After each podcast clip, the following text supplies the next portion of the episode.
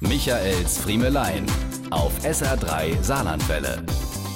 Für ganze zehn Minuten war ich reich, zumindest hatte es sich so angefühlt. Es ist 25 Jahre her, ich war noch Student, ständig blank und dann gewann ich in der Spielbank 600 Mark.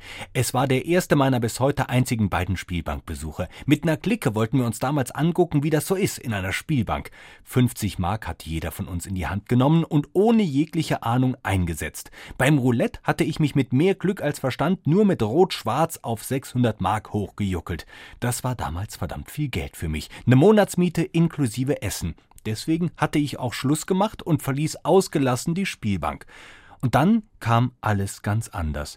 Diese Gefühlsachterbahn werde ich nie vergessen. Dieser Moment, wo ich mit dem unverhofften Gewinn aus der Spielbank kam und auf dem Parkplatz dann meine aufgebrochene Studentenkarre vorfand. Das Seitenfenster hatten sie mir eingeschlagen und die Lederjacke vom Beifahrersitz geklaut.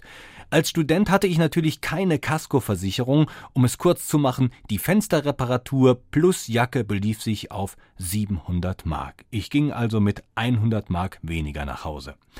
Genauso muss sich unsere Landesregierung doch gerade fühlen, oder? Zumindest der Finanzminister. Ein Jahrzehnt haben sie gestravelt, um ab nächstem Jahr die Schuldenbremse zu realisieren. Vor genau zehn Jahren tagte zum ersten Mal die Landessparkommission, um alle Bereiche unseres Landes nach Sparmöglichkeiten zu durchforsten. Und es sah gar nicht mal so schlecht aus. Und jetzt das.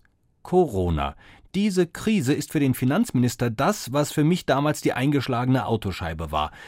Aber es war eigentlich abzusehen, oder? Es ist doch immer so. Die Waschmaschine geht doch immer dann kaputt, wenn die Steuerrückzahlung gerade seit einer Woche auf dem Konto ist. Wenn man im Lotto mal einen Vierer hat, kann man damit rechnen, dass am nächsten Tag die Lichtmaschine im Eimer ist. Warum soll's dem Staat denn anders gehen als uns?